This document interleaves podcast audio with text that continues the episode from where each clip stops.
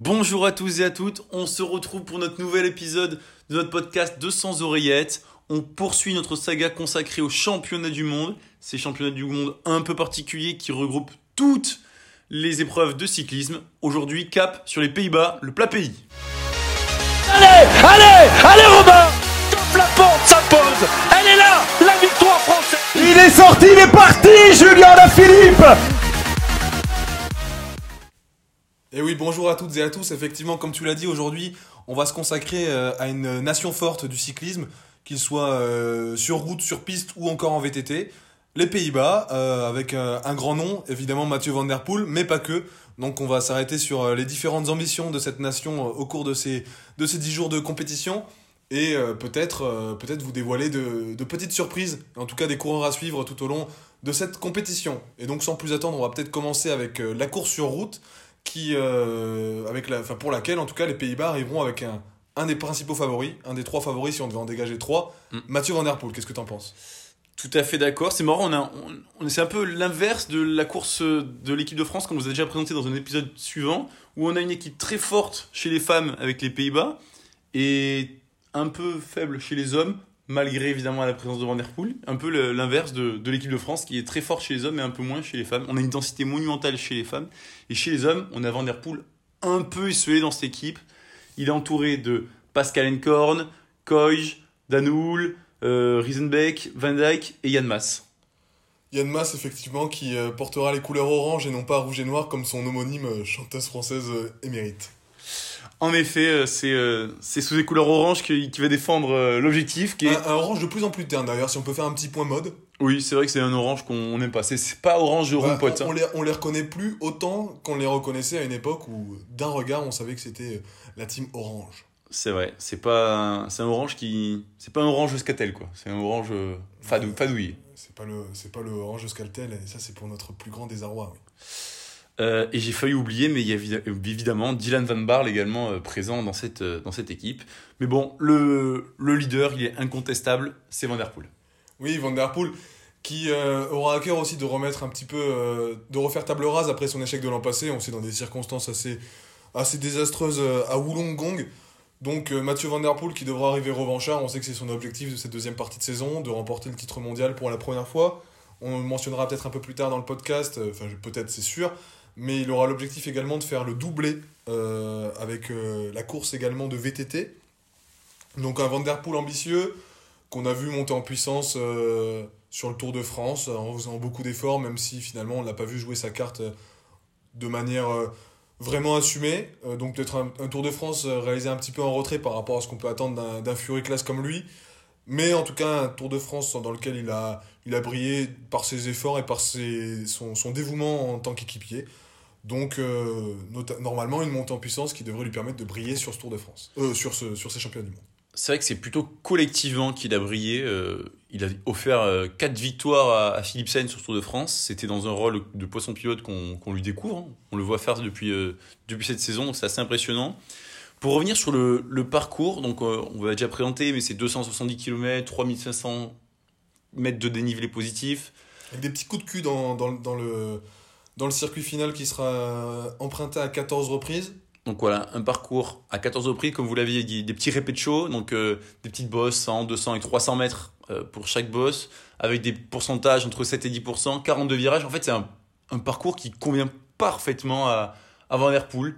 Ben, des petites bosses, beaucoup de virages, ça va être technique, un peu du cyclocross.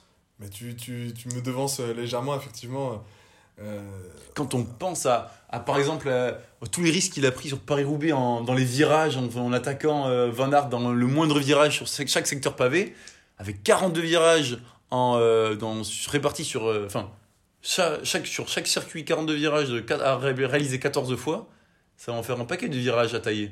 Non, mais disons que oui, en termes de sens et trajectoire, déjà, on a, on a un as en la matière, d'autant plus que euh, sa capacité à relancer de manière extrêmement violente et forte sur des en plus donc on l'a dit euh, trois coups de cul qui jalonneront ce circuit qui sera emprunté à de multiples reprises font que effectivement Mathieu Van Der Poel euh, trouvera un terrain qui, qui, est parfaitement à sa convenance.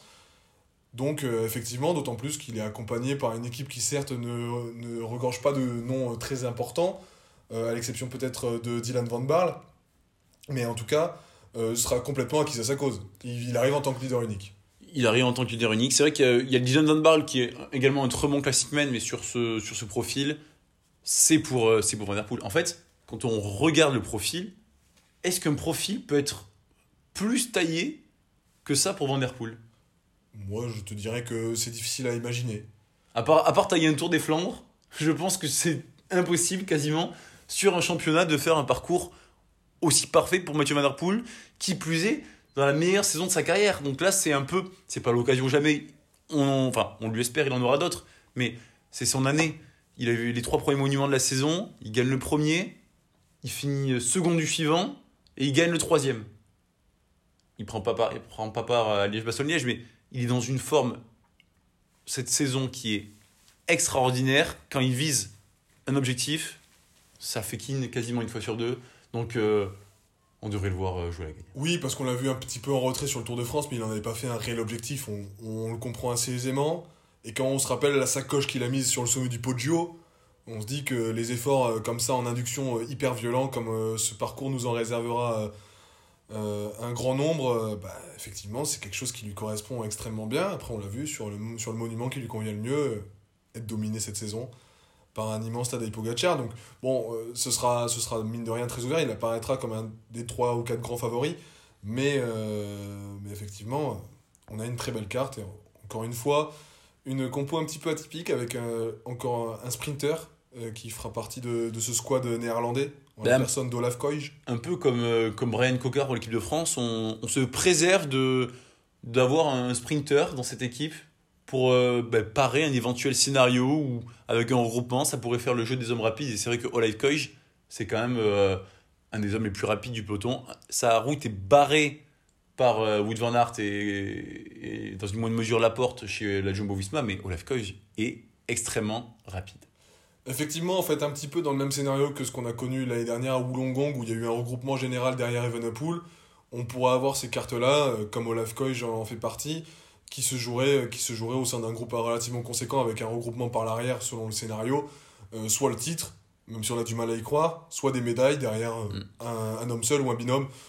Voilà, après on est sur des scénarios qui sont assez spécifiques et je pense pas qu'on soit sur le Non. type de scénario qui soit le plus probable sur, un- sur, euh, sur ces championnats du monde, comme on l'a dit pour Cocard dans l'épisode précédent. Ce qui peut également euh, bah, justifier cette, euh, une partie de cette sélection. Bon, il y a le scénario euh, un peu sprint massif qu'on qu'on écarte euh, tous deux assez euh, fortement, mais c'est aussi permettre d'avoir d'avoir quelqu'un de rapide, permet de ne pas relayer dans un groupe. Euh, si euh, si d'a- d'aventure le sprinter est dans un groupe derrière, ça peut être un très bon justificatif pour, euh, pour passer un relais, pour se servir de... Oui, et puis on, on sait que Koij passe relativement bien les bosses, mine de rien. Enfin, c'est Mhm. pas un sprinter qui passe pas un pont de un pont d'autoroute, comme on a tendance à le dire pour certains d'entre eux. Donc Olaf Koij peut, peut maintenir des écarts qui soient, qui soient raisonnables et justifier une stratégie euh, un petit peu attentiste des, des Pays-Bas, même si, bon, on imagine mal un Van Der Poel qui n'adopte pas une stratégie euh, le tout pour le tout et, et en avant gagnant. Non, on, on espère en tout cas qu'ils partent comme ça et... Bah, qui court, qui court euh, pas contre sa nature, parce que c'est comme ça c'est comme ça qu'il est meilleur et c'est comme ça que ça lui réussit mieux. Et c'est comme ça qu'il nous régale et, et comme ça qu'on l'adore. Et euh, bah, tous les deux, on en fait un de, un de nos principaux favoris pour, euh, Ah oui, bah, pour le titre. Oui, on, Il faudrait, fera- il faudrait être fou pour, euh, pour ne pas le citer. tout, est, euh, tout est réuni pour qu'il brille. On a tendance à faire nos petites étoiles à chaque fois avant un grand événement. euh. Bon, je pense que Van Der Poel sera trois étoiles au moins de l'un de nous deux. Je pense qu'il le sera chez moi en tout cas. C'est mon favori, mais on en reparlera, euh, Je vais être encore obligé de jouer ma carte de différenciation. on en reparlera quand, quand on se rapprochera de l'événement. Ensuite, on peut parler de, de, bah, de la même course féminine qui aura lieu une semaine plus tard. Et là, on aura bah, un son de cloche différent avec euh, peut-être pas l'immense favori comme, enfin peut-être pas le, grand favori comme peut l'être Van Der Poel, mais une une équipe, euh, une équipe qui est énormissime sur le papier, avec une densité totalement folle. Les Pays-Bas sont le meilleur pays et la meilleure nation du cyclisme féminin haut la main. Bah, on a l'habitude, hein, ça fait quand même de nombreuses années que c'est un pays qui est en avance sur son temps. L'Italie est en train de, combler un petit peu son retard, mais euh, le retard existe quand même un petit peu. On a des nations qui, euh, qui mine de rien, progressent, mais euh, bah, l'avance qui a été prise par, par les Pays-Bas ces dernières, ces dernières, ces décennies en matière de, cyclisme féminin, avec des fers de lance comme Van Vleuten ou Van der Breggen qui nous ont, qui nous ont quand même régalé euh, pendant, pendant de nombreuses années. On a également Marianne Voss, qui est une des pionnières de ce sport. euh. Exactement, Marianne Vos, Chantal Black, enfin en tout cas on a, on a un nombre assez délirant de, de championnes néerlandaises et donc cette année ne fera pas exception à, à la règle et on devrait retrouver une équipe qui est articulée autour de au moins quatre grandes leaders, mais on peut même en, fait chaque, chacune d'entre elles pourrait être leader quasiment de toutes les autres nations Mhm. et euh, même une Réjeanne Marcus qui apparaît là en, en équipière complètement dévouée mais je vais te laisser euh, développer sur la composition de cette sélection magnifique. Oui, on t'avait rapidement cité les quatre leaders. On, on va les rappeler. euh, bah, Marianne Voss, tout d'abord, euh, vétérante, mais qui est toujours là, qui est pour le moment très en, qui sort un très bon Tour de France féminin. On a Amunique Van Vleuten, championne du monde en titre, qui va trouver un parcours qui sera peut-être pas le, le mieux taillé pour elle, mais, Mais déjà comme l'an dernier. comme l'an dernier, et elle avait su euh, jouer, euh, Avec, jouer, de- avec une fêlure au coude quand même. jouer, jouer de, ma- de, de malice, donc euh, bravo à elle. Et on a euh, Vollering qui a ré- réalisé le triplé des, des Ardennaises, et c'est une course qui ressemble un peu à, à une classique de, de printemps. Exactement. Et donc je pense que. Sans oublier Voilà. Lorena Vibes, qui est la meilleure sprinteuse du monde et qui passe également très bien les bosses. Oui, on l'a vu euh, impressionnante, notamment sur la route de l'Amstel où elle avait fait un énorme travail pour, euh, pour Demi Vollering notamment. Donc euh, on sait que Lorena Vibus a énormément pro- progressé dans, dans ce secteur-là. Sa pointe de vitesse conjuguée à son, à son punch qui est en nette progression ces derniers mois fait que Vibus, euh, accompagné par Vollering et Voss, euh, bah, arrive avec, la- dans la peau d'épouvantail de cette course. On n'oubliera pas Shirin Van Androoy qui a remporté cette saison un des monuments féminins du cyclisme qu'on ne connaît pas chez les hommes, mais en tout cas ce qu'on a tendance à appeler le Milan Sanremo féminin avec, avec le trophée Alfredo Binda. Et donc Van Androoy avait, avait gagné cette course euh, de manière euh, assez magistrale euh, sur les routes italiennes. Donc euh, en vrai, 4-5 cartes majeures, maîtresses, qui peuvent s'interchanger. En tout cas, les, les, les manches sont pleines du côté du sélectionneur des Pays-Bas. D'autant plus que voilà, enfin, quand on regarde les, les entre guillemets Gregario, on a quand même des coureuses comme Micha Bredevold, Riejanne Marcus et Luce Aderest qui seraient sinon leader, du moins leader de substitution à minima dans n'importe laquelle des autres nations. Il faut le dire, avec cette équipe, tu, tu joues la, la victoire et si tu la passes, c'est un échec. À l'inverse de, de l'équipe euh, masculine où il n'y a que, entre guillemets, euh, Van Der Poel, là il y a une équipe qui est complète, qui doit gagner. Principaux prétendants, évidemment, la Belgique de Kopecky et la force collective de l'Italie, mais, mais le titre doit revenir aux Pays-Bas avec cette équipe, même si évidemment. euh, Bon, en fait, c'est une équipe qui ne peut pas être surprise par un quelconque scénario de course, tellement elle regorge de capacité à sauter sur tout ce qui bouge et même à être vectrice de- des principaux mouvements de course. Mm. Donc, à à partir de ce moment-là, c'est difficile d'imaginer un scénario qui piège totalement les Pays-Bas, qui doivent repartir avec la breloque en or, et si ce n'est pas une deuxième médaille sur le podium, d'ailleurs, enfin une deuxième place, une deuxième euh, concurrente sur le podium. En tout cas, c'est comme ça qu'on peut imaginer, avec un parcours qui, comme tu l'as dit, convient à au moins à quatre de ces, à quatre de ces concurrente et en- représentante en tout cas. Donc euh, oui, une équipe qui arrive euh, sur, sur favorite. euh, Je sais pas si, on peut l'exprimer ainsi, mais en tout cas dans la peau d'un épouvantail, comme j'ai pu le dire. C'est vraiment une, une armada. Et pour conclure sur cette épreuve de route, on a également le contre-la-montre. Bon, chez les hommes, pareil, on, on- ça va être en position d'outsider. On a Dan Hull et Van Edem, le, le vétéran Van Edem. Là, l'objectif, ça peut être. Il n'y a pas vrai, de vrai objectif chiffré. hein.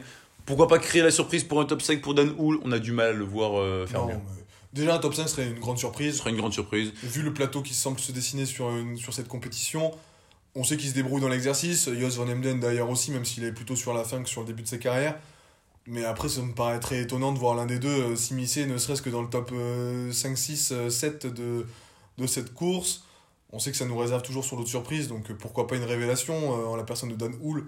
Mais bon, je pense que les objectifs ne sont pas là. sur un, sur un chrono aussi long de 48 km, c'est en plus peu, peu propice aux, aux surprises. Donc euh, leur place devrait, euh, bah, devrait se jouer euh, loin de, loin de la victoire et loin du podium. Chez les femmes euh, également, on peut mentionner rapidement les, les deux noms qui s'aligneront sur la course contre la montre. Riejanne Marcus et Demi Vollering qui doubleront après la course en ligne. Là encore, deux possibilités relativement en embuscade des, principaux, des principales favorites, notamment la Suissesse Marlène Reusser. Et euh, on peut regretter, euh, ou pas d'ailleurs, parce qu'on va saluer justement l'heureux événement qui, euh, qui a comblé de bonheur, on l'imagine, la tenante du, du titre dans l'exercice Hélène Van Dyke, et qui du coup ne sera pas là pour défendre son titre et donc représenter les chances orange sur sur ce chrono, et donc qui laisse place à, à qu'on ne présente plus et Ria Marcus qui tenteront de faire la surprise en allant chercher une breloque. Et d'imiter, pourquoi pas, Hélène Van Dyke. Mais derrière, Rosser, ça s'annonce un petit peu ouvert, mine de rien. Donc pourquoi c'est pas impossible. Euh, vous l'aurez compris, les chances de médaille seront plus sur l'épreuve en ligne que sur le contre-la-montre. Mais en parlant de chances de médaille, on va changer d'environnement, direction le vélodrome Sir Chris Hoy de Glasgow avec les épreuves sur piste. Et là, ben, on a également des, euh, des profils absolument monstrueux, notamment chez les hommes, mm, qui ont une petite, un petit avantage comparé aux femmes, euh, en- enfin une plus forte densité du moins, notamment avec la vitesse euh, homme qui est bah, tout simplement les, meilleurs du monde. Ce qui se fait de mieux, euh, ils sont euh, imbattables ou presque, on y reviendra peut-être un tout petit peu plus tard, mais ce qui se fait de mieux en la matière, avec des noms évocateurs qui écrabouillent la concurrence du sprint mondial. On peut citer l'immense Harry Lavrezen, champion du monde en titre, que ce soit en Keirin ou en, ou en vitesse individuelle, mais également Jeffrey Hoogland, qui lui euh, écrase généralement tout sur le kilomètre lancé. Bah, à eux deux, ils ont gagné les, euh, les six derniers titres des, des deux derniers, enfin trois euh, Sur les les six derniers titres mondiaux en ont- sprint. en sprint, c'est ça, individuel. Et en, en équipe, ils ont fini une fois premier et une fois en argent, accompagné de Vandenberg. Donc c'est une équipe qui est au-dessus du lot. Ce serait une surprise de ne pas, le voir, de ne pas les voir réaliser le triplé. Mais cette année, Lavrezen a perdu en Champions League pour la deuxième édition de la Champions League. Il a perdu son titre en vitesse. Ouais, par rapport à Matthew Richardson qui a été euh, exceptionnel. Qui, euh, bon, au final, ils se sont regardés droit dans les yeux. hein. Ils ont, grosso modo, je crois que l'écart de points est, est infime entre les deux à la fin de, des, des 8 épreuves de Champions League, que ce soit euh, la vitesse individuelle ou le Keirin. Donc, l'avantage, c'est qu'on a vu un. Enfin, l'avantage pour le suspense, du moins, l'avantage pas pour la Vrezen, mais c'est qu'on a vu quelqu'un euh, s'approcher de son niveau et en tout cas euh, être capable de le concurrencer. Donc euh, c'est plutôt encourageant pour le spectacle et pour le fait que de voir deux immenses champions se tirer vers le haut.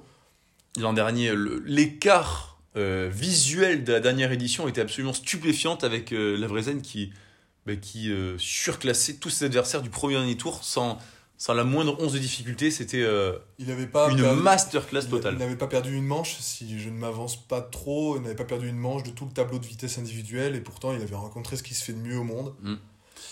Et chez les hommes, on peut aussi euh, citer Yuri Avik sur la course au point. Champion du monde de course au point, il sera aligné a priori sur euh, l'Omnium et donc on peut attendre de lui un petit, une petite course à la breloque. Et également sur des courses, sur la course au point, ou pourquoi pas sur, sur le scratch.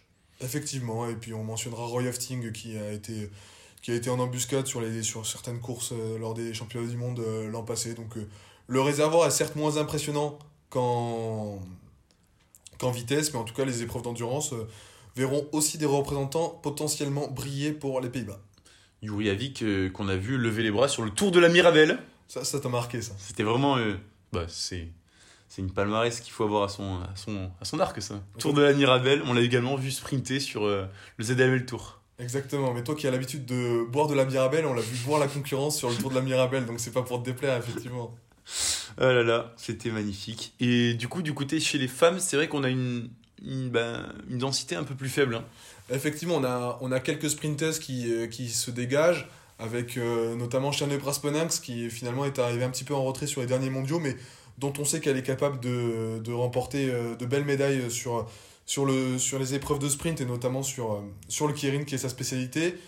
Et euh, Steffi Van Der Piet, elle, pour le coup, a fait une médaille de bronze sur le Kirin euh, l'an dernier à Saint-Quentin en Yvelines, et donc cherchera peut-être à améliorer sa performance, même si euh, en sprint féminin, la concurrence par rapport aux Allemandes et puis à- aux Australiennes. À nos Françaises et- aussi. Et à nos Françaises, j'y venais, euh, notamment Mathilde Gros sera, sera assez, euh, assez dense. Donc la piste, c'est euh, quand même une spécialité, surtout chez les hommes, mais quand même chez les femmes. Mais euh, Bon, on a en un pays- c'est plus un outsider. On a un pays qui a une culture piste, qui a des infrastructures liées à la piste qui sont vraiment exceptionnelles, avec un vélodrome à Apeldoorn qui est un écrin assez, assez moderne aussi. On parle souvent de l'écrin de Saint-Quentin-d'Yvelines, mais les, les, néo- les Néerlandais pardon, n'ont absolument rien à nous envier avec leur écrin d'Apeldoorn qui, organi- qui accueillera d'ailleurs les championnats d'Europe 2024. Faut jamais sous-estimer un Hollandais dans un sport où ça tourne en rond. Quand on, quand on voit leur performance en, en patinage de vitesse où ils sont tout bonnement injouables, c'est vraiment ils ont des ils ont cette culture de l'anneau, que ce soit l'anneau de vitesse ou l'anneau euh, bah, de de piste. Exactement. bah, oui, effectivement, on peut pas rêver meilleure conclusion pour euh, évoquer cette euh, merveilleuse équipe de cyclisme sur piste néerlandaise. Et donc, sans plus tarder, on va enchaîner avec la dernière discipline qui va nous intéresser euh, au cours de ce podcast, le VTT, avec euh, a priori deux noms qui se dégagent, que ce soit chez les hommes comme chez les femmes, euh, avec deux grands favoris. En effet, chez les hommes, on a, ben, on a Mathieu Van Der Poel qui va doubler après l'épreuve en ligne, va faire cette épreuve de VTT. Avec quelle ambition? On l'a vu Si tenté en 2021 aux Jeux Olympiques, malheureusement, Sans succès. Sans succès à cause d'une chute euh, malheureuse lors de, lors de l'épreuve. Il n'a pas pu saisir sa chance, battu par euh, Pitcock ce jour-là.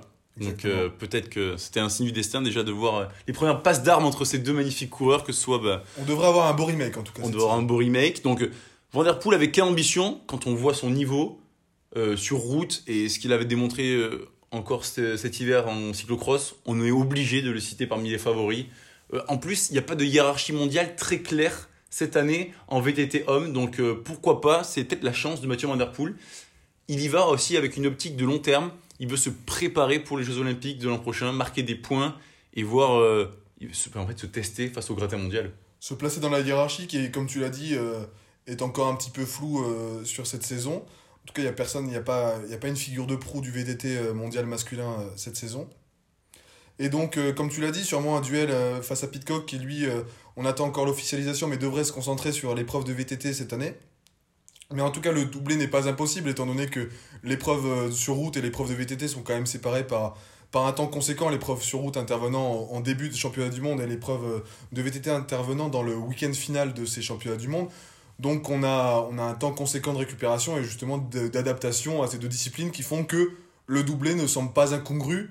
Euh, bon, même si on peut-être que Van Der Poel ne sera pas l'immense favori de l'épreuve de VTT cross-country, mais euh, en tout cas, il apparaîtra comme l'un des... Bah, comme, Sérieux chaque, prétendant. comme sur chaque course sur laquelle il s'aligne, j'ai envie de te dire. C'est vrai. Et quelle que Euh, soit la discipline. Dès qu'il met un dossard, c'est c'est pour gagner. Bon, on en a déjà parlé de, de son Tour de France qui était dans un autre rôle, mais Van Der Poel, c'est sur ce genre de course où il y a un maillot irisé à aller chercher, c'est droit au but. Et ensuite, on a la, la course féminine où là, il y a, c'est un peu différent des hommes avec une hiérarchie un peu plus qui se dessine. On a les deux françaises, Loana Lecomte et Pauline Ferrand-Prévot, qui sont parmi les, déjà les, grandes favorites, mais côté Pays-Bas, on a aussi Puk Peters qui sort d'un bah, d'un super championnat d'Europe qui, elle, euh, bah, revêtit le- la victoire et le maillot de championne d'Europe. Effectivement, Puck Peters, qu'on qu'on connaît surtout pour ses talents de cyclocross woman euh, jusqu'à présent, vice-championne du monde derrière euh, sa rivale euh, Femme Van Empel euh, en début d'année. Donc on a euh, Puck Peters qui maintenant s'essaie plus que sur route, même si on l'a vu sur Estrade Bianchi cette saison, au VTT. Et avec un grand succès, vu qu'elle a remporté deux épreuves de Coupe du Monde et, comme tu l'as rappelé, les championnats européens en Pologne. Donc, effectivement, on a, on a une concurrente qui est très sérieuse, euh, une candidate plus que crédible à la victoire, si ce n'est la favorite de cette course. Si je devais mouiller, je la positionnerais en favorite au vu de différentes euh, prestations qu'elle nous a, dont elle nous a gratifiées depuis le début de la saison. C'est vrai qu'elle semble dans une forme euh, étincelante, elle monte en puissance, elle est encore jeune, donc euh, à voir si elle arrive à, à bousculer la hiérarchie et, Pauline Ferrand-Prévot qui, qui est quand même la tenante du titre. Donc que ce soit chez les hommes comme chez les femmes sur VTT ou même sur route ou même sur piste, c'est une équipe hollandaise hyper complète, cohérente et qui bah, s'annonce pour, bah, pour gagner des médailles un peu partout. un peu partout. Et euh, pour, euh, pour finir sur euh, Puck Peters, il faudra en être particulièrement, faudra y être particulièrement vigilant, étant donné qu'on est sur l'une des pépites vraiment de- du cyclisme mondial. Ce qui se fait de mieux, on devrait la voir pendant les, pendant les dix prochaines années euh, se battre pour toutes les plus grandes victoires, que ce soit en cyclocross, sur route ou en VTT. On sait qu'elle a du talent dans toutes les disciplines. Et donc, ayez déjà un œil sur elle, et elle sera accompagnée par Anne Terpstra dans, les, dans le contingent néerlandais. Qui n'a rien à voir avec Niki. Exactement, a priori rien à voir avec Nikki. Et, euh, mais en tout cas, qui fera partie des candidates également en embuscade, euh, en embuscade avec les Suissesses, les deux Françaises, euh, au podium. Très bien. Donc c'est une vraiment belle délégation qui se présente à, Glasgow. On peut espérer des titres absolument partout, que ce soit sur route, sur piste ou, ou en VTT. ça va être une des nations qui va le plus compter et qui sera au plus haut, si ce n'est le plus haut, au classement des médailles finales. Effectivement, après, il y aura aussi un impact de certaines zones disciplines dans lesquelles ils existent un petit peu moins, comme, euh, comme le BMX freestyle, etc. Donc à voir comment, comment le, le classement des médailles sera influencé par ces disciplines-là. Mais vu le, le nombre de médailles potentielles qui s'offrent à eux sur le cyclisme sur piste et le cyclisme sur route, sans oublier le VTT, les trois, trois disciplines dont on vous a parlé aujourd'hui, difficile de les imaginer euh, ailleurs que tout en haut du classement des médailles. Mais ça, on aura l'occasion de débriefer tout ça une fois que les épreuves se seront déroulées. Mais en tout cas, le, le potentiel est, est énorme. En tout cas, bah, n'hésitez pas à nous faire vos pronostics et à nous dire votre, votre ressenti sur cette magnifique euh, équipe hollandaise qui va se présenter euh, euh, au Royaume-Uni, plus précisément en Écosse, la première semaine d'août. En tout cas, c'était un, un plaisir de vous présenter cette équipe et, et de continuer cette, euh, cette saga sur, euh, sur ces championnats du monde. Plaisir partagé Thomas, allez salut Salut